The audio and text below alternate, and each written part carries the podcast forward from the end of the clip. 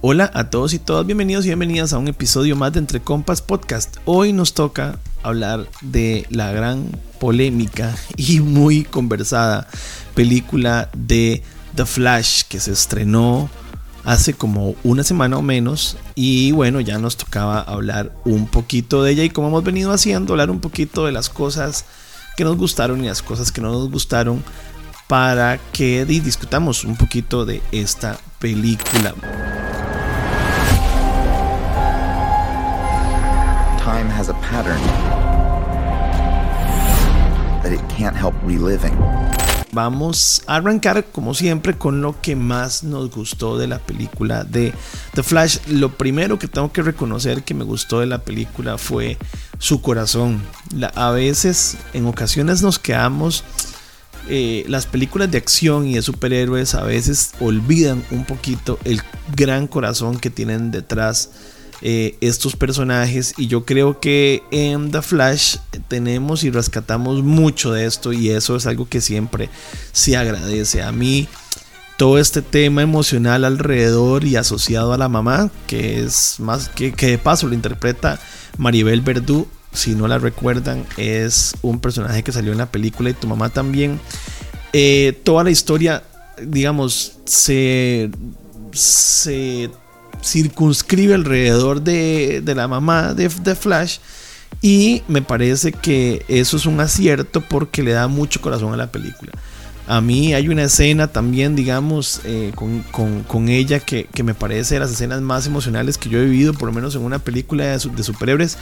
Y la verdad es que yo creo que es algo que, se rescata y se valora. Y la verdad es que yo lo veo como el primer punto a rescatar porque es algo que siempre es bonito tener en las películas de superhéroes. Corazón. Y hablando de corazón y de partes emocionales, también hay muchas lecciones alrededor de esta película en diversas cosas que yo no voy a spoilear a nadie, pero hay una frase que me parece genial que, que, que rescato de la película y que inclusive creo que en los trailers eh, ya, ya, ya nos la habían, eh, digamos, mencionado. Y es en un instante en el que Batman, el Batman de Ben Affleck, está hablando con Flash y le dice que las cicatrices de nuestro pasado no deberían ser borradas porque nos hacen lo que somos hoy en día. Y eso, la verdad, me parece buff, poderosísimo y de las cosas más tuanes que me deja la película. Otro punto que me gustó mucho fue Ezra Miller. Yo sé que Ezra Miller tiene alrededor de él un montón de cosas y, hay temas de los cuales yo no me quiero meter, pero a nivel interpretativo en esta película la verdad es que lo logra muy bien. Legal se nota que es, él es un buen actor. Y yo creo que en esta película, que además tiene ese reto de interpretar a dos personajes iguales pero diferentes, es tan, la verdad es que lo hace muy bien. A los que ya vieron la película, no me dejan mentir, en ocasiones uno hasta inclusive llega a pensar que son dos actores diferentes quienes están interpretando a este personaje y eso es un plus pues de la interpretación de Ezra Miller que me parece que la verdad es que se, digamos, se nota que lo trabajó, que le puso alma y corazón. Y bueno, y lastimosamente tiene sus temas personales, pero la verdad es que en la película se sacó un 100. Eh, otro tema que me gustó de la película es que sí es una película de Flash. Por obvias razones, por lo que acabo de mencionar de Ezra Miller, el marketing se basó se, se, se inclinó hacia el tema de los personajes secundarios, Sasha Calle como Supergirl, Michael Keaton como Batman. Y entonces, claro que por, por obviamente como para desligarse un poquito de Ezra Miller por tanta polémica, pero al final sí es una película de The Flash y era algo que como que también tenía como ciertas ciertas como dudas eh, porque los trailers venían muy asociados a otros personajes y me cabía como la duda de que de que podría ser una película que se desvirtuara el, el, papel de Flash y fuera para menos. La verdad es que no, es, es una película de Flash y uno siente que sí vio una película de Flash. Y hablando de esto que acabo de mencionar, de los personajes adicionales, valga la pena marcar y volver a hablar de Michael Keaton. You get nuts? Let's get nuts. Que, digamos, qué belleza poder para mi generación, que ese fue nuestro Batman, poder volver, poder, volver a, no sé, a vivir esa emoción y esa adrenalina de volver a ver a Michael Keaton con el traje de Batman, a volverlo a decir I am Batman, volverlo a ver, digamos, con el traje, volver, inclusive verlo en una versión mejorada, porque ya con estas nuevas tecnologías que se pueden ver, lo, pueden, lo podemos ver en acción, digamos, siendo como super crack en momentos de acción. Y la verdad es que, bueno, fue creo que un punto altísimo de la película. Yo siempre le voy a agradecer a Andy Muschietti, al director, eh, por habernos devuelto a este Michael Keaton. Y no crean, también a Batflick, porque Batman, el de eh, eh, Batflick, todo el mundo sabe que es de nuestros, nuestros Batman favoritos. Y la verdad es que las, escenas de acción que tiene Batfleck en esta, en esta película son impresionantes. Y la verdad es que este rumor de que se dice que Andy Muschietti puede que sea el director de la nueva película de, The Batman, del nuevo eh, DCU de, de, James Gunn, de la película, creo que es Batman The Brave and the Bold. La verdad es que yo me quedo muy tranquilo porque la manera en la que, digamos, mantuvo él las esencias de Batfleck y de Keaton. Eh, eh, en, versión moderna y cómo los manejó, los puso en acción, los movió, la verdad es que a mí me deja muy tranquilo de que si este es el director que vamos a escoger para esta película, eh, va a salir todo bien.